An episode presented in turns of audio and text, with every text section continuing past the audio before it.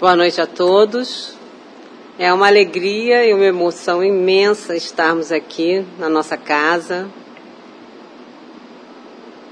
Que nós possamos, solicitando a presença amorosa dos espíritos amigos, queridos aqui, que eles possam nos envolver, envolver a nós que estamos aqui nesse ambiente da nossa casa querida e envolver a todos que nos assistem nesse momento, formando um único só pensamento, em um único só coração, ligados a esse mestre querido de amor que vem até nós há tanto tempo.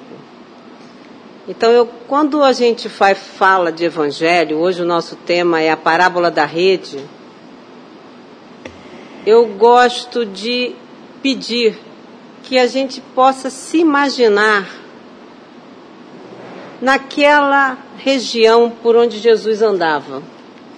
Que a gente possa se colocar mentalmente. A gente vê muitos filmes, né? Então hoje em dia não é muito difícil a gente usar essa imagem e ir se dirigir mentalmente, imaginando que nós estamos junto a esse mestre querido falando para nós. Vamos só lembrar que Jesus já era um espírito puro, dessa da envergadura que ele é hoje, há 4 bilhões e 600 milhões de anos atrás, quando da nebulosa solar se destacou aquela massa incandescente que deu origem a esse planeta. E a partir daí Jesus começa a tomar conta, né, a organizar, a ordenar todo e participar de todos os fenômenos que deram origem à formação do nosso mundo material, para que aqui viéssemos ter todos esses espíritos que somos seus tutelados. Então Jesus vem à Terra, toma um corpo de carne para dizer para a gente o que essa irmã querida chamada Soraya não é uma irmã é, no sentido de, de hábito, né? mas uma irmã de coração. Fala para a gente. Né? Esse texto de hoje é uma das parábolas em que Jesus fala do reino.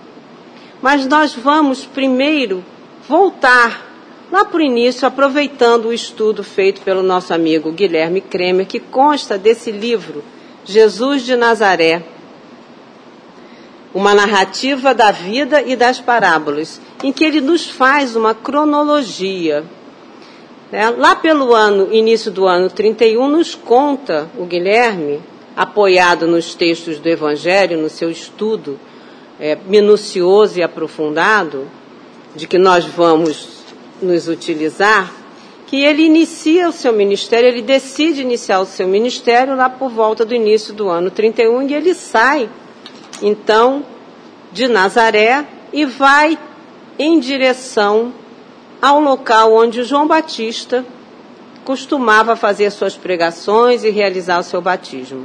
Ali acontece aquele fenômeno muito conhecido por todos nós, em que Jesus, ao receber o batismo, vozes do céu anunciam: Este é o meu filho muito amado.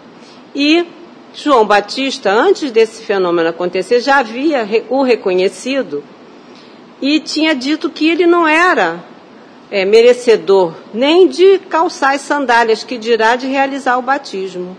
E aí identifica Jesus como sendo aquele cordeiro anunciado nos antigos testamentos, na lei mosaica, na lei da Torá, que todos os judeus estudavam, todos estudavam, mesmo aqueles que não eram letrados, frequentavam as sinagogas e sabiam a respeito da lei que lhes era transmitida naquela tradição oral. Então há muito se esperava esse Messias, tão anunciado por todos os profetas que antecederam a João Batista. E aí, nesse momento, Jesus é reconhecido. Ele sai dali, daquele momento, vai ao deserto, vai ao deserto que tem uma simbologia de reflexão. Paulo também foi ao deserto. E muitos missionários tem esse momento de um deserto não material, mas um deserto que significa uma reclusão, um momento de introspecção, onde um grande missionário vai pensar que tipo de missionário ele deverá ser, de que maneira ele deve se comportar, dado esse peso. Aí a gente vai estranhar, mas Jesus não é o Espírito puro? Ele precisava disso?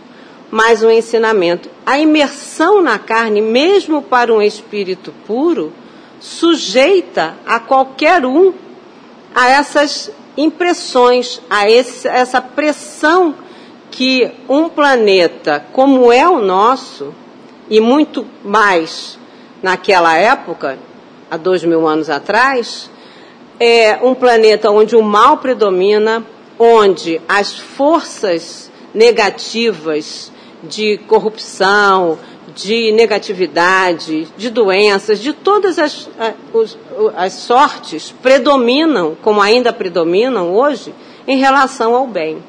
Então ele sofre essa pressão e ele entende qual seria o seu messianato. Era revelar o reino de Deus. E essa passagem, depois que ele decide isso, ele se encaminha de novo para Jerusalém. Ao chegar em Jerusalém, Humberto de Campos nos conta, e eu trouxe aqui, vou ler, porque a gente gosta de ser fiel. Conta Humberto de Campos através de Francisco Cândido Xavier, no livro Boa Nova, que nos, desses primeiros dias do ano 30, né, do, ano, do início do, do, da sua pregação, os doutores da lei, no início do amanhecer lá em Jerusalém, nas adjacências do templo, eles encontram um peregrino. E os sacerdotes o notaram, acharam que eram alguém, assim, menos de menos valia e pelos trajes reconhecem que ele era da Galiléia. E pergunta: Galileu, que fazes na cidade? E ele responde: buscando, passo em Jerusalém, buscando a fundação do reino de Deus. Então, nesse momento, ele anuncia o objetivo de Jesus, a missão de Jesus na terra é a fundação do reino de Deus. E aí, o sacerdote pergunta com ironia: Reino de Deus, e que pensas tu venha a ser isso? E aí ele responde: Esse reino é a obra divina no coração dos homens, esclareceu Jesus com grande serenidade.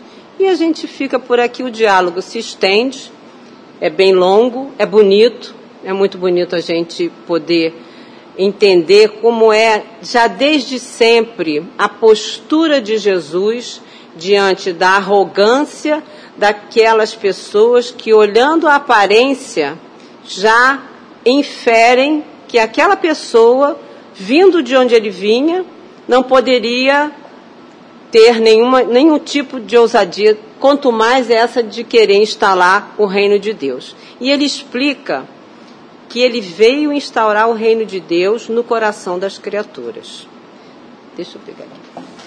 O que, que é essa, essa mensagem? Nada é por acaso, né? Falei, nossa, quando eu vi, achei tudo a ver, né?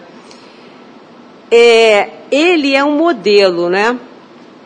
E viver de acordo com esses ensinamentos é implantar esse reino de Deus dentro de nós. Então ele sai dali, de Jerusalém, aí começa esse messianato, começa as curas, ele volta a, a Nazaré, volta, vai percorrendo aqueles caminhos e começa a falar desse reino de Deus.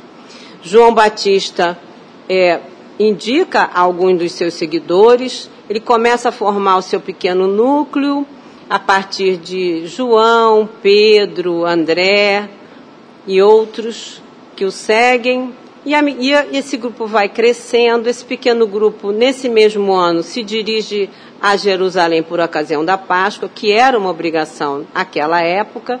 E eles conta no Evangelho de João que é o primeiro episódio em que Jesus, chegando ao templo, vê aquele comércio, é, aqueles. Eu imagino que ele tenha chegado numa praça como se fosse um mercado como se a gente estivesse numa feira, ali ou na feirinha do, do condomínio aqui do Mandala, ou ali na Praça do Ó, quando era possível ter a feira. E aquela algazarra, aquela confusão, mas só que esse ambiente estava dentro do templo. E aí ele tem aquela reação. Os sacerdotes acham um absurdo com que a autoridade fazes isso, e tem várias passagens falando a respeito disso. E aí ele começa a já não ser visto com tantos olhos, né? Tem as curas aos sábados, ele começa a ser seguido, a multidão vai crescendo, vai crescendo, vai crescendo, até que lá pelo meado desse ano ele começa a falar a respeito do reino. Mas antes, ele nos traz uma lição preciosa, que é justamente esse caminho a seguir que são as bem-aventuranças que a gente vai recordar aqui. Eles diz assim para a gente, né? Ele sobe a um monte, era muito comum os profetas e as pessoas que iam falar para os grupos subirem a uma pequena elevação, as pessoas se cercavam e, igual a gente, né? Quando a gente gosta muito do que uma pessoa está falando, a gente fica prestando bastante atenção, a gente tem uma postura de atenção grande. E aí as pessoas vão se reunindo e aí ele começa. Bem-aventurados os pobres de espírito, porque deles é o reino dos céus. Então, uma condição de termos para nós o reino dos céus é sermos pobres de espírito. Nós encerramos essa semana um curso que se iniciou em março, no início da pandemia, que foi o Evangelho segundo o Espiritismo, que, é ba que basicamente, eu diria, uns 70% trata dessas bem-aventuranças e esmiuçando. É interessante a gente rever. Então, pobreza de espírito é simplicidade. Não é? é entender que nós somos pobres em espírito, porque nós somos espíritos ainda no início dessa caminhada de conhecimento em direção ao reino de Deus. Mas porque temos essa simplicidade, porque temos essa pobreza, é, que não é inferioridade, mas é porque nós quando nós não somos arrogantes, quando nós não achamos que sabemos tudo, nós temos uma abertura para entender coisas novas. E a outra bem-aventurança: bem-aventurados os que choram, porque serão consolados. Ora, bem-aventurados nós somos, porque nós choramos, todos nós, né? Não há quem não chore, não é? E há até uma mensagem no Evangelho segundo o Espiritismo que diz assim: não, não há problema em chorar. Jesus chorou no Horto das Oliveiras. O que é o choro? É aquele desaguar mesmo de um sentimento que está represado, de um desalento, de, um, de uma dor que está ali dentro da gente. Mas bem-aventurados, porque nós seremos consolados. Bem-aventurados os mansos, porque possuirão a terra. Então, são condições para que a gente possa alcançar esse reino no nosso coração, como Jesus disse ao sacerdote. Bem-aventurados os que têm fome e sede de justiça, porque serão saciados. A justiça em relação à lei de Deus, a justiça em relação ao que é a lei imutável, que foi o que Jesus veio trazer para a gente, e explicar para nós. Bem-aventurados os misericordiosos é uma outra condição, porque alcançarão misericórdia. Então eu sei, se eu quero misericórdia, eu preciso de misericórdia. Aliás, foi uma das frases que mais me marcou aqui nesse salão, sentada ali no meio, quando eu escutei o Guilherme falar isso. Porque a gente vem de uma tradição de outras religiões, eu venho da, da Igreja Católica, embora não fosse seguidora e sempre questionasse muitas coisas que eram e são ainda práticas, né? Hoje, hoje menos, menos rigor. Mas a gente acaba com a questão da, da justiça é, trazendo para nós, dependendo da nossa estrutura, uma rigidez. Eu, se a gente for diferente, a gente chuta o balde, não acredito em mais nada, não vou seguir isso. E aí o Guilherme fala assim: vocês precisam lembrar que a lei é de justiça, sim mas antes de tudo é de misericórdia. Nossa, aquilo para mim foi um bálsamo no meu coração. Porque é de misericórdia. E quando faz, a gente vai amadurecendo e vai ampliando a nossa percepção para tudo que Jesus mostra e para, para as situações da nossa vida mesmo. A gente vê que em tudo a misericórdia está, está presente. Embora a lei, porque nós não podemos derrogar a lei, não é? Bem-aventurados os limpos de coração. O limpo de coração é aquele que não critica, que não é malicioso, que não tem essa, essa, essa, essa que, a questão da malícia mesmo em relação às situações. Bem-aventurados os pacificadores. Esse é difícil, porque você, para ser pacificador, você tem que ter paz dentro de você. E como é difícil, eu falava hoje com a arrumadeira da, da minha casa, que tem acontecido algumas situações, eu falei, acho que isso aí é porque Deus, eu pedi a Deus que eu quero ser mais paciente. Então toda hora acontece. No mundo de provas e expiações que nós estamos em processo de regeneração, mas o milênio está recém começado. Então esse processo vai acontecer ao longo do milênio. Não é? E essa parábola vem nos ensinar isso. Bem-aventurados os que sofrem perseguição por amor da justiça, porque deles é o reino dos céus.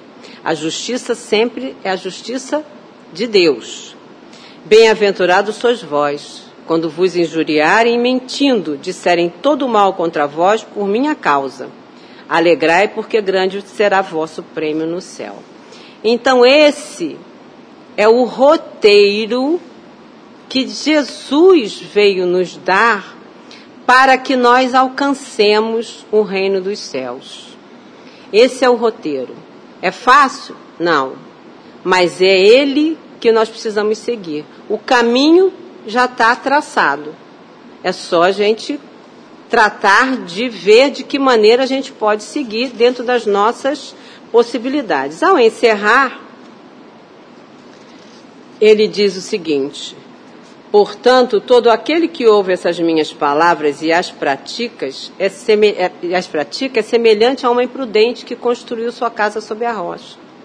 Nós estamos ouvindo essas palavras. Nós estamos praticando? Ou nós estamos, pelo menos, nesse esforço de praticar? O sermão da montanha é a nossa regra de bem proceder. E aí Jesus vai falando mais ainda né, vai caminhando para a gente não ficar no assunto que não trata da, da parábola da rede.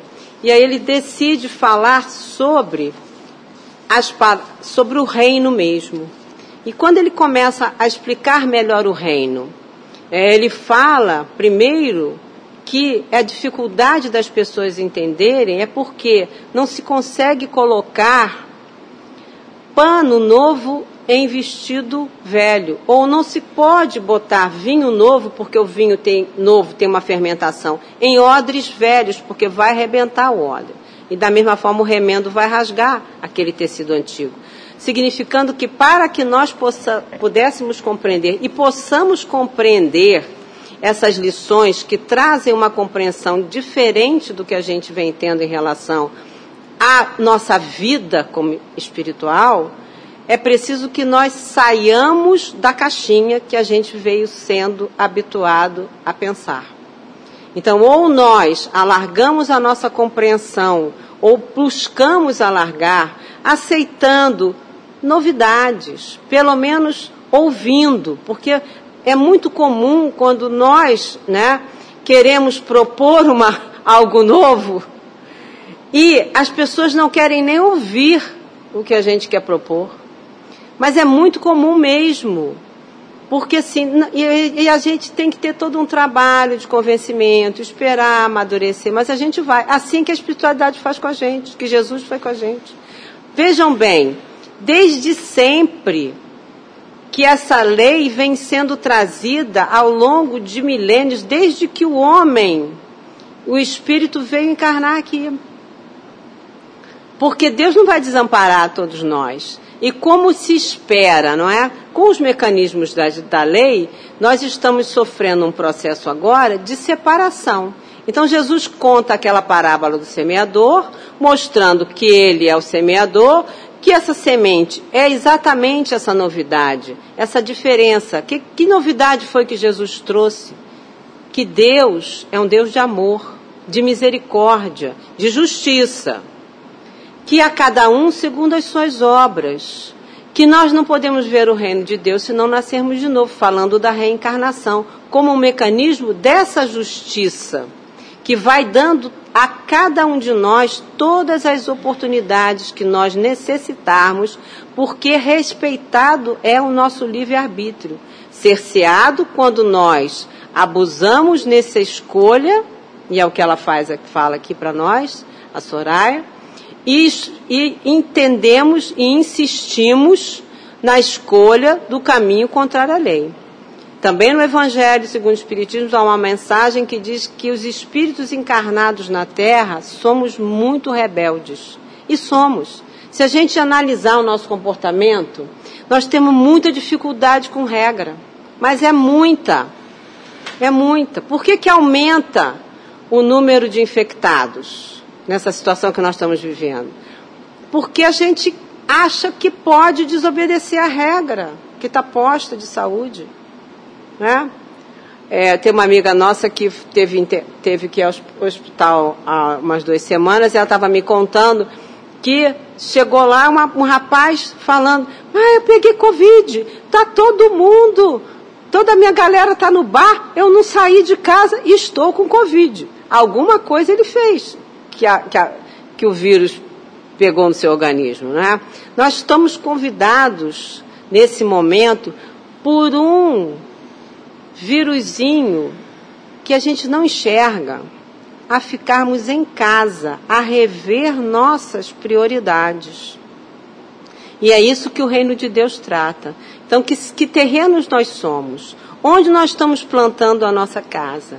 Por que eu estou fazendo esse preâmbulo? Porque a parábola da rede vai dizer o que para nós? Vamos lá ler a parábola da rede. Eu peguei, copiei a tradução do Novo Testamento, editado pela FEB e encomendado pela FEB, para que nós tivéssemos, os espíritas, um evangelho sem interpretação, um evangelho que fosse a tradução ipsis literis do original grego, com todos os comentários, para que nós não tivéssemos nenhum tipo de é, enxertia de visões dogmáticas de vários credos, porque tem a Bíblia católica, tem do catolicismo tem várias traduções, não é? Então ela diz assim: está em Mateus capítulo 13, que foi o capítulo de Mateus que fala de todas essas parábolas,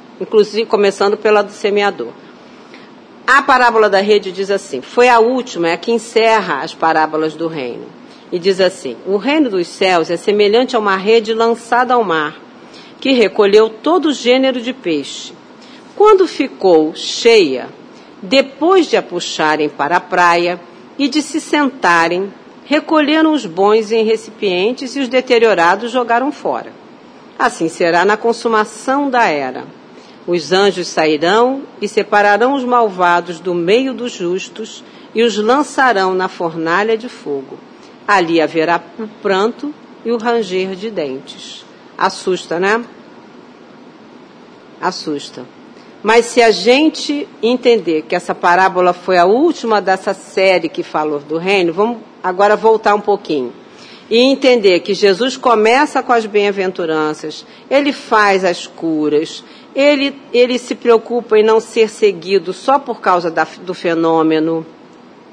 Portanto, ele começa a falar, ele tenta conseguir, é, junto aos fariseus, por isso ele fala do remendo novo em pano velho, porque os fariseus estavam fechados, com algumas exceções. Gamaliel, Nicodemos que o vai procurar, mas não consegue entender a questão da reencarnação. Como que eu vou, eu mãe velho, voltar para o.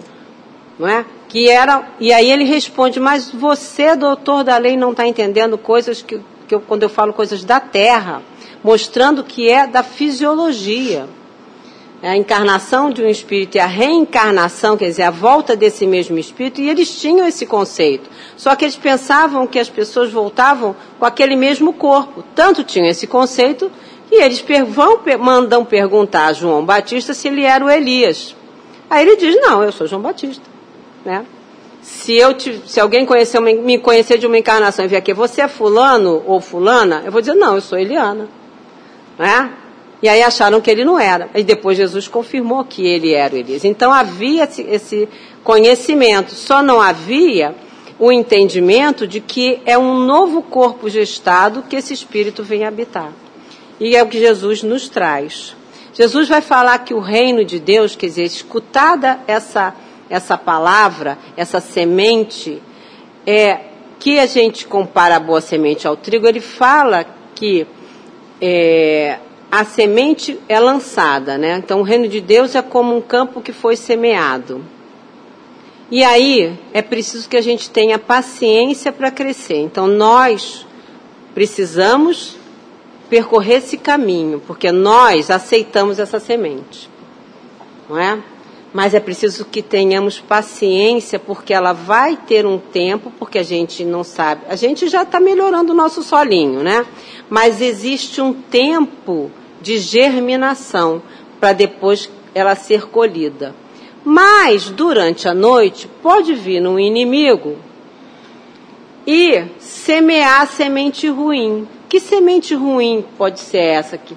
A gente está querendo seguir as palavras de Jesus, não é verdade? E nem assim a gente consegue. Que semente é essa?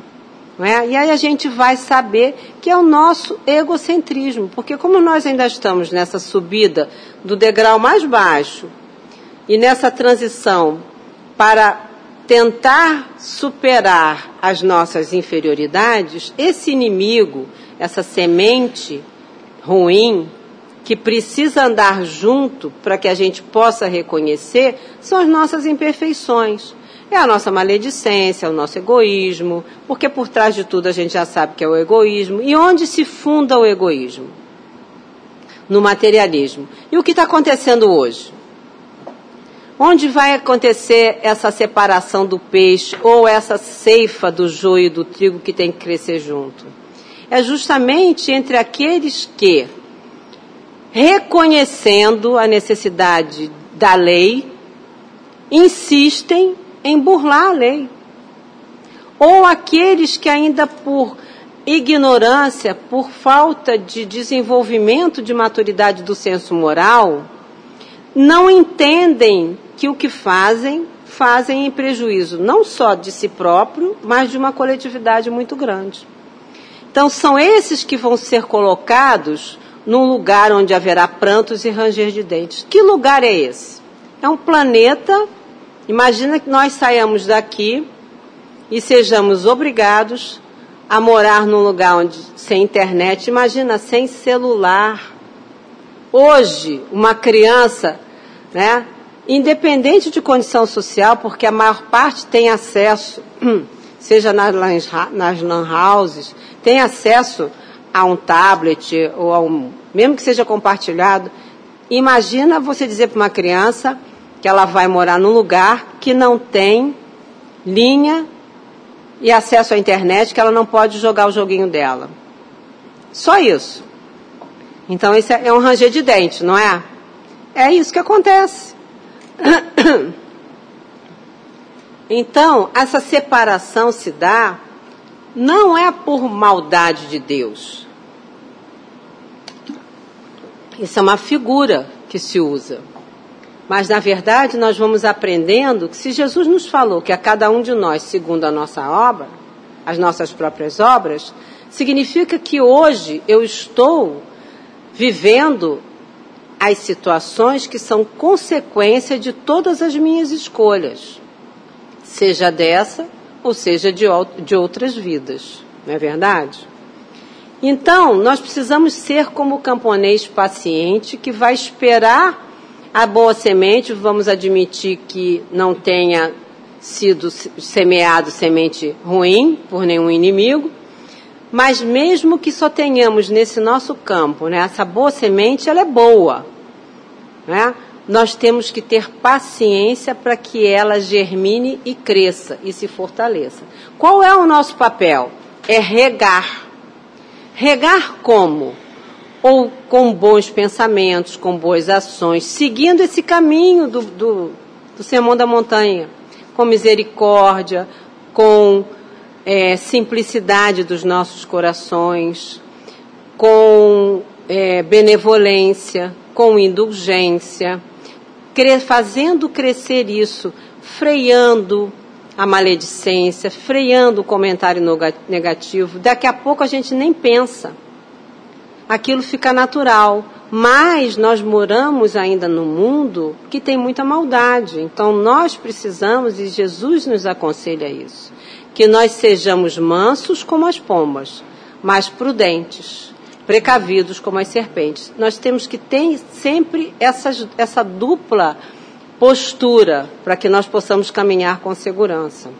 Então Jesus vai falando mais um pouquinho do reino de Deus nas outras parábolas. Ele, ele dá o exemplo, porque como o reino de Deus não é uma coisa que a gente veja, e mesmo para nós ainda é um pouco difícil a gente compreender esse reino dentro de nós, não é? Porque a gente ainda não tem esse alcance. Ele usa a semente da mostarda, que ela é tão pequenininha, ela é muito pequenininha. A gente pode comprar aí a granel. E se plantada, ela, ela produz uma árvore que era muito comum naquela região, que é que chega a 4 metros de altura, com folhas largas, que dá muita sombra. Então, o reino de Deus é essa coisa pequenininha, que a gente pode até não ver, mas que crescendo dentro da gente dá essa folha. O que, que a árvore faz?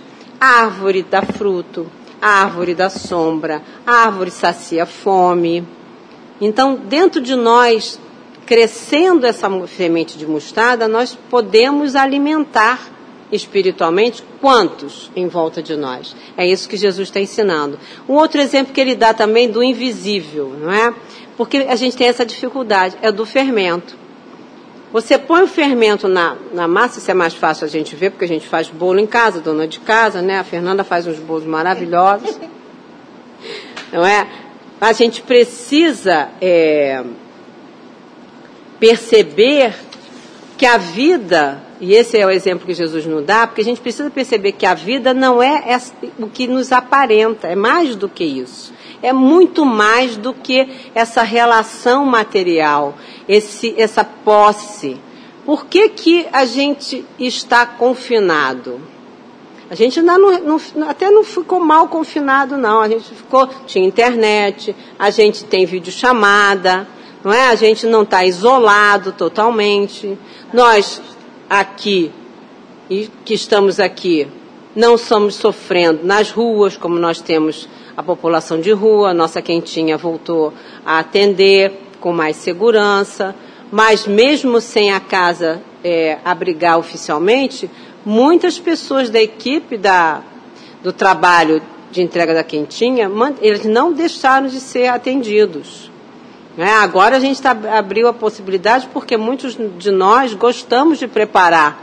Mas eu conheço pessoas que estavam preparando a quentinha nesse período todo. É, casas menores que as nossas, que têm uma, uma, uma, uma, frequência diferente da nossa, continuaram visitando a população de rua. Tem um trabalho lindo do padre Júlio Lancelotti em São Paulo. Ele em nenhum dia deixou de ir, e ele é mais idoso do que a gente. Não sei se vocês já ouviram falar. Outro dia o André Trigueiro fez uma entrevista linda a ele. Então o reino de Deus é essa coisa do olhar. Ele falou assim: eu amanhã vou distribuir desodorante para eles, no trabalho deles. E é muito bonito ver como a pessoa tem esse olhar, né? que é o que a gente aprende quando a gente, quem já fez, quem já fez esse trabalho com a população de rua, vai entender que o que eles mais precisam é que, de ser olhados como seres humanos. É isso que te dá dignidade. É você ter um olhar para qualquer pessoa como ser humano. Nós precisamos aprender a nos olharmos, seja, sejamos quem formos. E é isso que a gente está mostrando. Um negocinho de nada, invisível, está derrubando e matando quanta gente, está criando uma, uma nova ordem. Quando é que isso vai acabar? Quando nós, humanidade, mudarmos nosso comportamento, que a gente já aprendeu isso.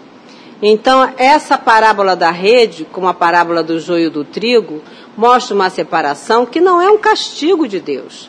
É, na verdade, uma consequência de uma necessidade de progresso, porque nós temos Sabemos que a lei de progresso é uma lei de Deus, é uma das leis de Deus, que tudo evolui e tem um momento que, se existem espíritos que estão atrapalhando o desenvolvimento natural, a evolução natural daquele planeta, eles precisam sair. Então, esses movimentos em massa, migratórios, eles acontecem toda vez que há necessidade de um pulso, vamos dizer, de um salto quântico de qualidade na, na, na, nos habitantes tanto do plano espiritual quanto do plano material da Terra, porque a gente vai trocando. Quem vem para cá? Virão espíritos que já que eram da Terra, que estavam na erraticidade, que já estão melhores, mais amadurecidos, ou espíritos de planetas mais adiantados, que foi o que aconteceu com a Terra na época em que nós precisávamos sair da condição de primitividade, para cá foram trazidos espíritos moralmente é, falidos e que vieram habitar o nosso planeta e desenvolveram. Encontraram aqui os, os primitivos que eram daqui e aqui tiveram que conviver, se mesclaram, trouxeram a corrupção, porque tinham a questão da corrupção, então trouxeram isso, mas trouxeram muito desenvolvimento, muito crescimento, moralizaram-se, muitos já voltaram para seus planetas de origem, muitos permanecem aqui e muitos não poderão permanecer. Mesmo esses, olha só, quantos milênios muitos ainda precisarão ser retomar a lição. Por isso que haver, haverá pranto e ranger de dente. Até que cada ceitil, cada, cada ponta, cada pontinho no J seja colocado no lugar certo. Cada, cada, é, até que cada um de nós entenda que precisa seguir a lei, que a gente precisa se submeter, essa submissão, essa rendição à lei de Deus é uma condição necessária para que esse reino esteja dentro de nós, para que a gente encontre essa paz dentro de nós. Então Jesus vai continuando e como é que ele vai fechando? A parábola do tesouro, que aí ele diz assim: então o reino de Deus é igual fermento, é igual mostarda, não é? É igual uma semente que é plantada e cresce dentro de vocês, de você. E o reino de Deus é como um tesouro que tá, está escondido num campo. Parece que era muito comum, e era mesmo, né? Porque a gente tinha aquele, aquela brincadeira dos piratas, né? É, ou iam mergulhar para buscar o tesouro do, dos navios, que isso é uma coisa mais recente, ou, como não tinha banco, as pessoas enterravam seus tesouros, aí morria, ou então esqueciam a localização, então era muito comum as pessoas procurarem tesouros escondidos nos, nos terrenos. E aí Jesus diz assim: o reino de Deus é como se a gente tivesse achado um tesouro. Quando a gente se depara com aquele tesouro, a gente entende o que é, a gente larga tudo, tudo mais. Eu vou vender tudo que eu tenho porque isso aqui é o que me interessa. Então, quando eu compreendo não é porque a gente vai vender todos os nossos bens materiais, não é isso. Isso é uma linguagem simbólica. Quando eu entendo a importância do reino de Deus, ele passa a ser minha prioridade na existência. Tudo mais é secundário. Tem a sua importância, mas não é a prioridade. Porque quando eu vou me preocupar em trabalhar para essa conquista, que é nada mais, nada menos do que viver todas as os postulados que estão ali no Sermão da Montanha, eu entendo que isso é a minha razão de ser, nessa e em outras existências. Porque essa lei, ela é universal. Jesus não veio trazer uma lei para a terra. Jesus veio dizer para nós, rememorando a lei que foi trazida lá no Decálogo por Moisés, que nós que essa, que essa lei é do universo. É uma, é uma ciência, a doutrina espírita, que ela é universal e é uma ciência do infinito, porque a gente, cada vez que estuda, que a gente vai compreendendo mais. A outra parábola que é parecida com a do tesouro é a da pérola. Uma pérola só é formada quando a ostra se sente ameaçada por um corpo estranho que entra. Então ela encapsula aquele corpo estranho ali da agressão e se transforma numa pérola. É uma imagem muito bonita, porque nessa busca do reino de Deus, e quando a gente encontra essa pérola, é, ele, o mercador larga tudo. Quando nós buscamos o reino de Deus, nós vamos sofrer. Porque nós vamos primeiro ter que nos deparar com modos de ser que nós já estávamos acostumados, até gostávamos de ser daquele jeito, mas que não podemos mais, não devemos mais. Então eu falava muito mal do outro, eu criticava, eu achava que eu era a sabichona, a melhor de todo mundo. E aí eu entendo que não, minha filha, baixa a sua bolinha. Porque nós somos todos iguais. O seu saber não quer dizer que você é melhor que o outro, você só sabe mais. Mas você não é melhor que ninguém, por quê? Porque todos somos iguais, todos somos filhos de Deus. Então aí ele fecha com a parábola da rede.